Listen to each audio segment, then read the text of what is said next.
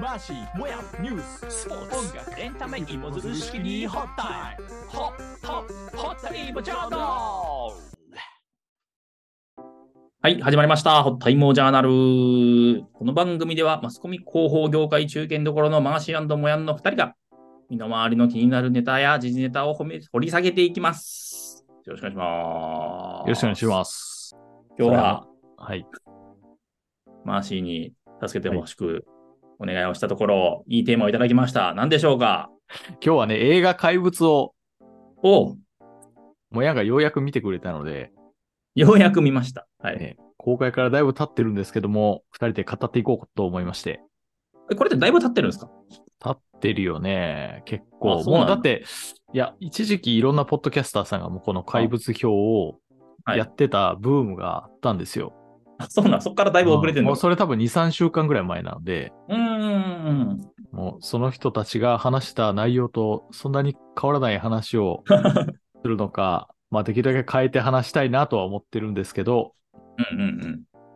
まあ本編でちょっと話していきましょうか。そうですね。じゃはあ、いまずは、元気よくタイトルコールいきましょうか。はい。はい。それでは、レッッツホホッッタイムはい。というわけで、今日は映画、怪物について、怪物が語る、語ります。はい。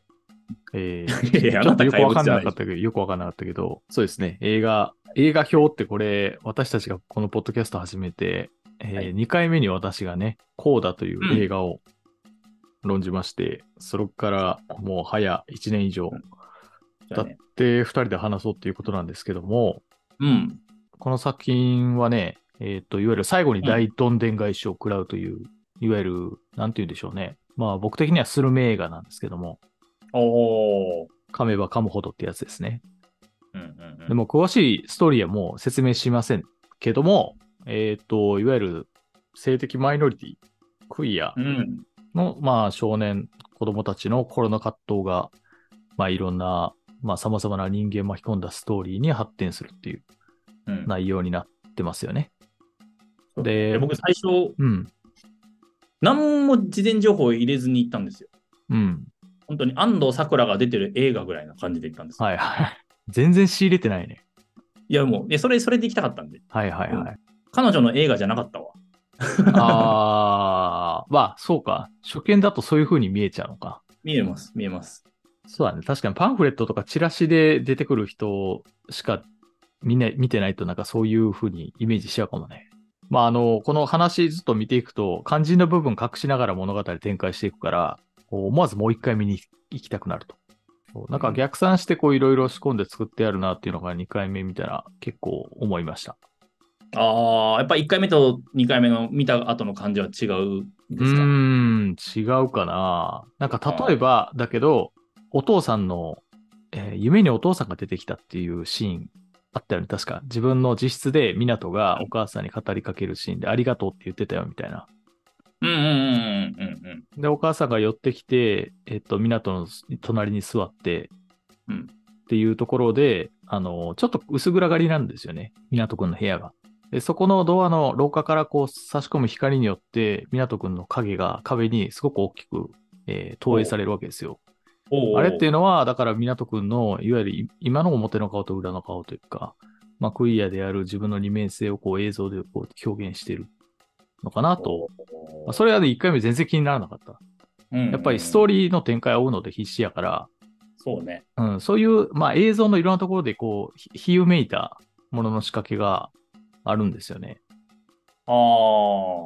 それで言ったら、すみません、ちょっと全然前後関係ないんですけど、子供たちが、あのー秘密基地のした場所あるじゃないですか。うん。秘密基地の向こう側にゆあ、向こう側と、向こう側にあの立立橋があるじゃないですか。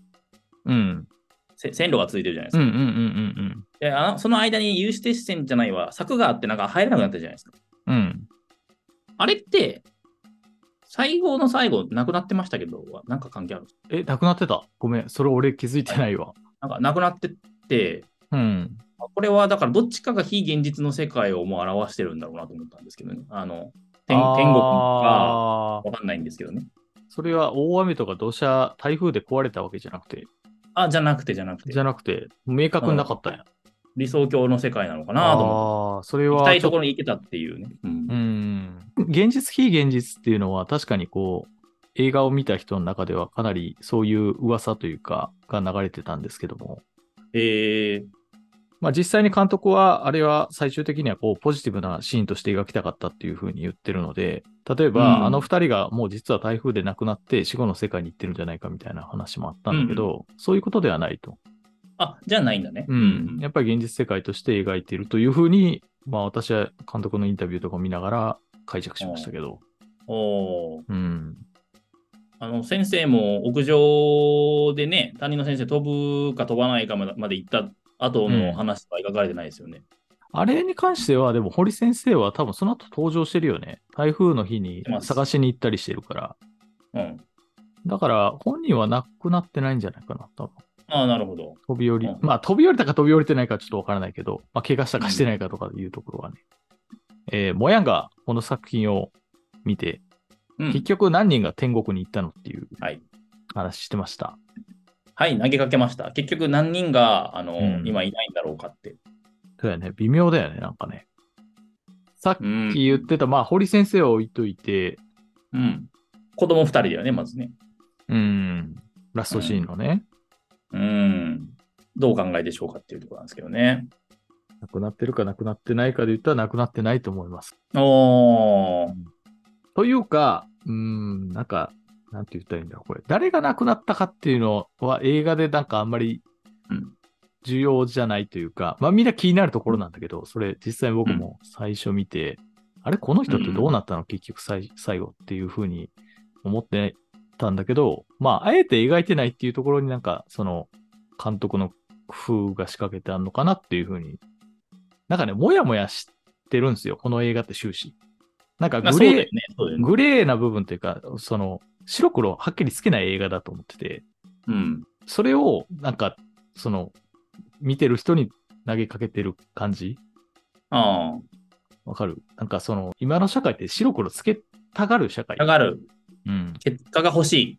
そう、例えばツイッターでなんか問題ある動画を起こしてきたら、これってありなしみたいなことを迫ったりとかさ、その、どっちかの意見に決着つけないと、なんか落ち着かないような社会になっうん。ってて、でもそれって、そのグレーとか中途半端な状態で物事を進めるというか、話を展開させるということを、まあ、ある種、こう、この映画は聴衆にこう、委ねてるというかさ、やっぱそうだよね。うん。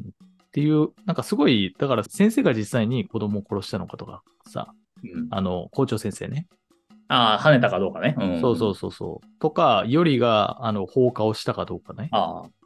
そうだね。そこグレーだもんね。そうそう。あと、堀先生がまあちっちゃいところで言うと、ガールズバーに通ってたかどうかとかね。ああ、そうだそうだそうだ。ああいうのって、噂でこうずっと蔓延するけど、うんはっきりと決着めいたシーン描いてないっていうのは、多分やっぱりそういうところが根底にあるからなのかなっていうふうに。 いや、そうやってね、落ち着いて映画見れるマーシーは、やっぱ映画、映画のクロートですよ。いや、違うでしょ、別に。いや、やっぱ落ち着かんもんやっぱりこう、一、一鑑賞者としては。ああ、落ち落ち着かないわけじゃないし、俺も最初は思ってたけど、それが何回も描かれてるから、うん。これは監督が意図して、やっぱそう描いてるんだろうなっていうふうに。なるほどね。うんじゃあ、そういう描き方が映画の作品としてうん、ありますよと。うん。そうそうね。うん。だと思うし、なんか、いや愚問ですよと、そんなことは。いや愚愚問、そうやな、愚問だな。愚問ではない。あの、これが明確なサスペンス映画とかさ、うん。そういいうものになるとやっぱり事実として明確に描かないと成立しなくなっちゃうから、ストーリーとして。うんうんうんうんうん。まあ、この映画は別にそういうタイプの映画じゃないじゃん、うん怪物は。まあ、そうだだ,、から、うん、まあ、それはそれでいいのかなっていう気も、もやもやする気持ちもすごいわかるけどね。うん結局、あれですか、まあ、印象的なシーンたくさんあると思うんですけど、あ、いや、うんうん後に回そう。いや結いや局、どうこぞの映画は何だったんだみたいなところが、最後、やっぱ答え欲しくなるんですよ。なんか、何の映画なんですか、これはって言ったときに、うん、多分100人いたら、多分性的マイノリティっていう人もいるだろうけど、多分違うこと言う人いっぱいいるんじゃないかなと思ったよね。ああ、そうね。その話はちょっと後にすろっか。うんはいはい。なんか、まとめとして。いや、さっき、もやが言ってた印象的なシーンみたいなところあったら、いや、僕ちょっと一番怖かったのは、さっきの、まあ、マーシーちょっと言ったけど、やっぱ噂が、噂に動かされて、結局その、それが正しいのか分かんないけど、あの、いろんな人が迷惑を被ったり、うんうん人生惑わされたりするっていうのがこの映画の特徴だとすると、うん。あの、クラスで、あの、いじめがあった時に見て見ぬふりしてたお姉、ちょっとませた女の子がさ、堀先生になんか、うんあの猫殺してるシーンもあ猫をなんかやっつけてるシーン見たんですけどうんうんうんみたいなことを言った後、言ってないふりしたじゃないですか後でうん。作った後にね、私知らないって言ってね、ああいう人いるよね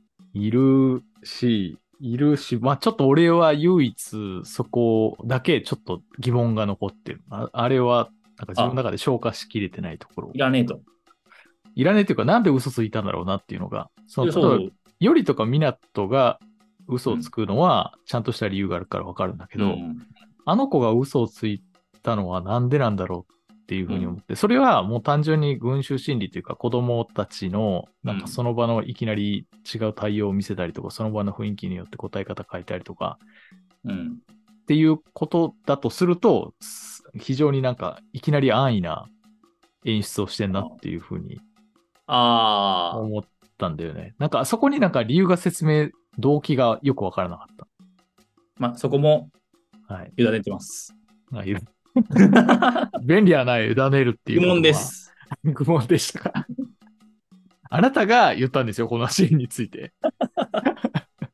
いや気になったんですよやっぱりいや、確かに気になるよね。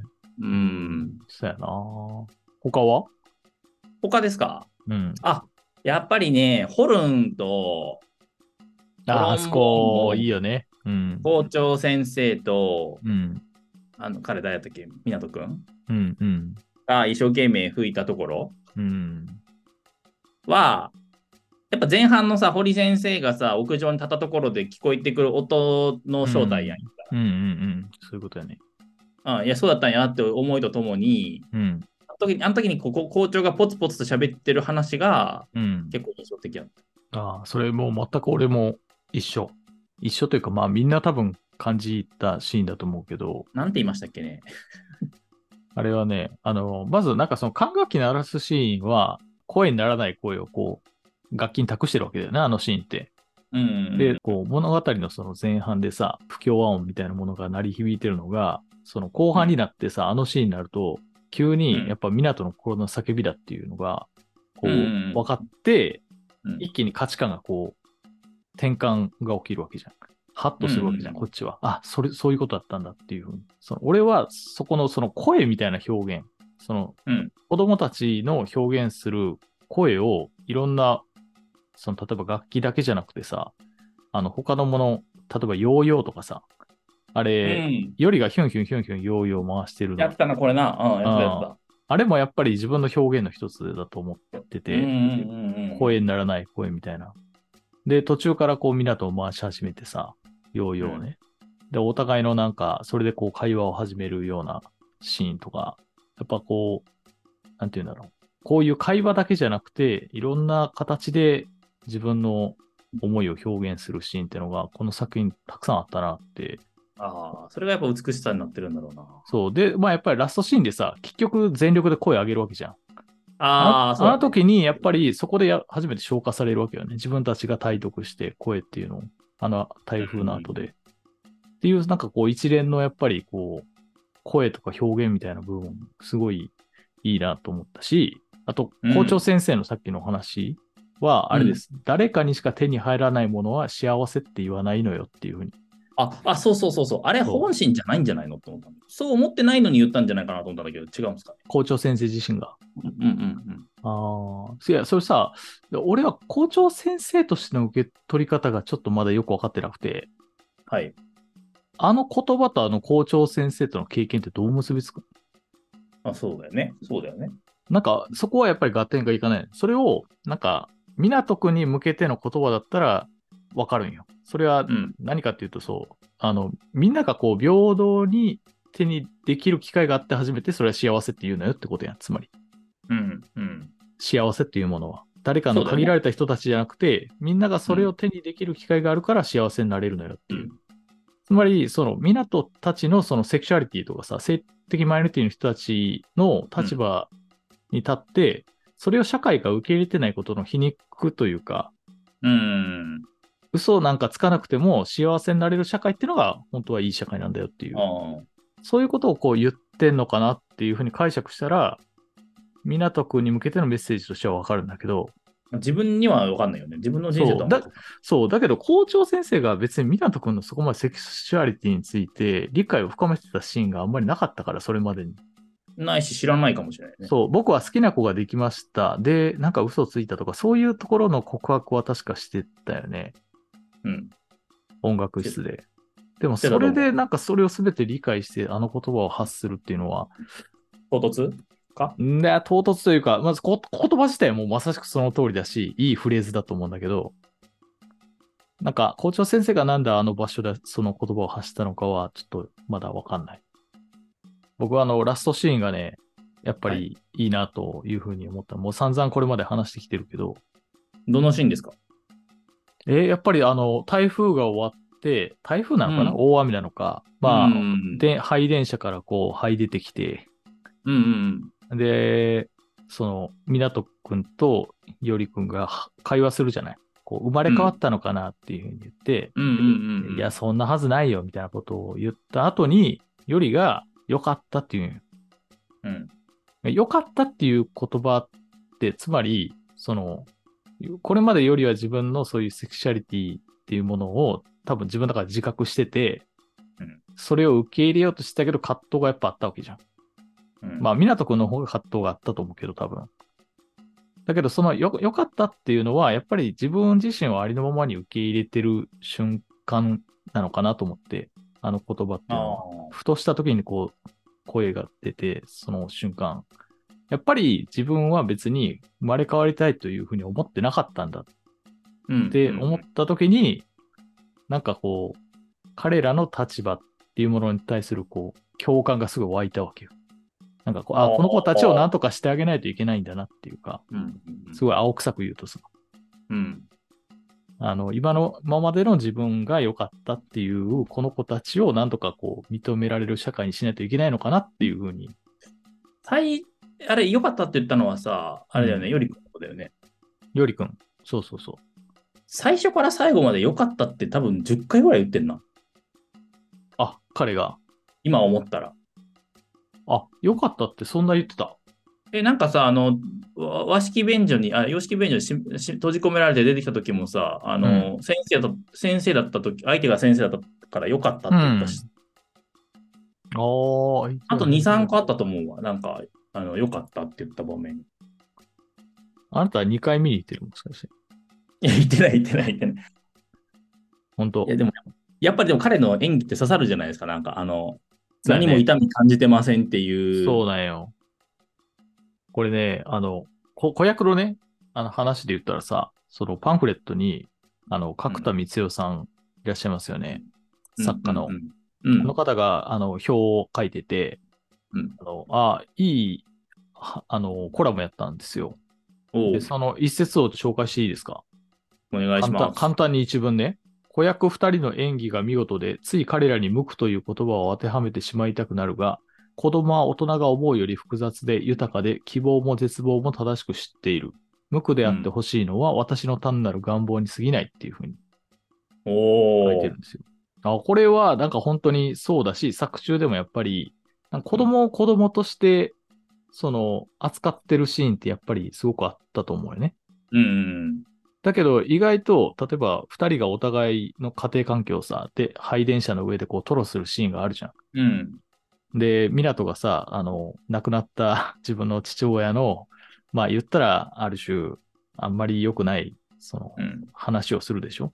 うん。でそ、そこまで知ってんのっていうふうに思ったし、確かに。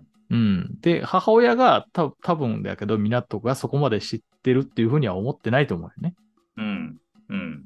だけど意外とやっぱり子供っていうのは全然大人が考えてるよりもか深く考えてて、で、そういうなんか、こう、相手を子供扱いしてたから、例えば終盤になってようやく二人の、まあそういうセクシャリティとかを知って探しに行くじゃん、堀先生と母親がさ。うん。うん。もっと早く気づけたんじゃないかなとか思ったりもするわけよ。そういう子供扱いをせずに、こそうやなう、。もっと向き合えばそこにもメッセージがあるな、やっぱり。メッセージがあるなというふうに思いました。うんはい。じゃあ、一旦ね、一旦本編の印象的なシーントークはここで締めますので、一旦ありがとうございました。はーい。エンディングです。ちょっと、語り尽くせない部分もあったかもしれませんけども、あと、ありますコメント。これずっと、あの、避けてたわけではないんですけども、結局これ、根幹の話になるので、性的マイノリティって、この映画の驚きとか感動を与えている大きな要素が、あの、その、いわゆる、まあ、ジェンダーの部分なんですよね。さっきからずっとクイアって言ってますけども、あの、ここについては、実はこのマスコミ向けの死者で、あの、この部分を伏せるようにお達しがあったとかっていうへがあるらしいんですよ。で、これはなんでかっていうと、その商業映画である以上、そのそこのネタバレを先にしちゃうと、やっぱり見てくれる人が少なくなるというふうなことを多分考えたために必要性があったと。うんだからその点については当事者の人たちから、まあやっぱり映画の材料にされてるっていう批判されていたのも事実なんですよね。うん。で、これは、えっとね、これもう一つちょっと紹介させてもらってもいいですか。東京アートビートっていうサイトがあって、うんそこに日本映画史とかクイア映画史をこう専門にしてる、えーまあ、指揮者の方がいるんですよね。久保豊さんっていう、で。その方のレビューのちょっと一節をね、ちょっと紹介しますね。はい。えーっとね、まあ、この人は、その怪物に見る性的マイノリティの表彰とその背後にある映画制作の構造について語ってるんだけども、うんまあそ、のクイアパルム賞を受賞したっていうふうな話をしたじゃん。うん。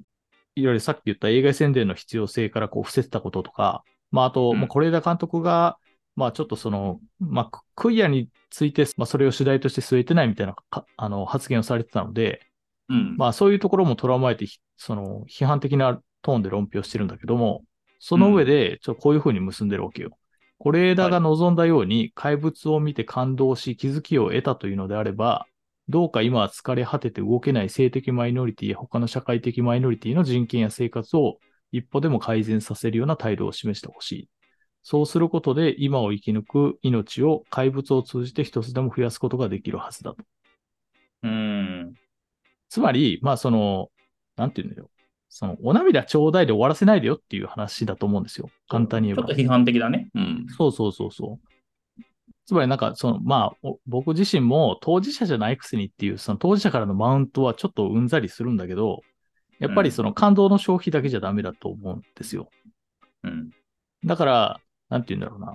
こう、まあそういう性的マイノリティとかジェンダーとかクイアの人たちへの共感を示すんであれば、なんかこう身近なアクションを自分なりにこううんつなげていかないといけないなというふうに思ったんですよね。なるほど。うん。うーん。あまずその、まあ、態度で示すところで言うと、やっぱりまあ、荒いになるっていうところが一番いいのかなと僕は思いますけど。理解者。ああ、理解者ね。はいはいはそ。いうだからそういうトークがで出てきたときに、あの、トピックをチェンジする役割を果たすとか、ああ、なるほどね。日常のコミュニケーションの中で、そう、あの、マイノリティの存在を認めるという態度を、その世の中にじわじわと浸透していく存在を荒いっていうんだけど、うんうんうん、うん。そういう人間に、を増やすかことはできるんじゃないかなと、あの映画を見て思いましたけどね。うん。まうあ、んそれを見てる人がこう、そういうふうに動くきっかけにならないと、あんまりこの映画意味ないとも思ったよね。ああ。うん。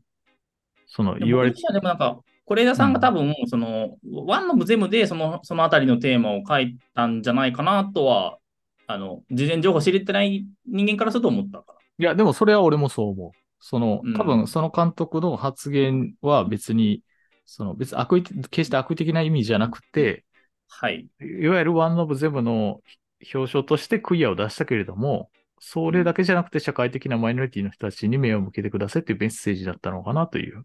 そうだね。うん。うん。だけど、まあ当事者の人たちがそれに対して反感を持つ意味も、まあなんとなくわかるっていうか。そうだなうん。でもなんか生半可な気持ちで扱うなよってなるとなんか0100の話になって聞か聞かれないよね。そうなんよね。だから、だから難しいんよね。その映画を制作することの難しさでもあるし。だねうん。まうんあ、ほん本当はもともと3時間ぐらい、まあ、その脚本であったみたいなんだけど、それを2時間にするとかね。そういういわゆる映画的な制約の縛りとか、もちろん大きい映画であれあればあるほど、そこの高校に対する制約って厳しくなるから、うんうんうんうんだからその商業的に売れるためのものっていうのをどうしたらいいのかっていうことと、その中のメッセージっていうのを、いいかにこう自然にみんなに伝わ、伝えられるかっていうところの、そうそう、押し引きってやっぱり難しいんだなっていや、難しいだろう。だからもうちょっとそこの要素を濃くするんだったら、多分もっと港と濃密な交流があったりとかしたのかもしれないしね。わかんなそい。うだね。。そうそうそうそう。もっと描けた部分はあったんだろうし、まあ監督自身もじくじたるところがあったのかもしれませんが、うん。はい。はい。いなところです。すいません。駆け足になってしまいまして。えいえ、最後じゃあエンディングにし ますけども、ホッタイムジャーナル今日はいかがでしたでしょうか。ね、人気の映画なんでちょっと話がつきませんでしたが、はい。人気の映画じゃないな。ちょっとくくりが違う。あの、いい映画だった ので話がつきませんでしたが、えー今日番組の、えー要ははこれからツイートでたくさんしていきますので、ご意見ああったら皆さんよろしくお願いします。はい。お願いしまはい、す今。日はもうプレゼンター、マーシーがね、いろんなあの指揮者の方もね、紹介してもらったりで、また参考文献とかリンクとかも貼ると思いますので、よろしくお願いします。はい。よろしくお願いしはいそれではままたす。はい。次回、お会いしましょう。はーい。さよなさよら。もうシェイク。シェイク。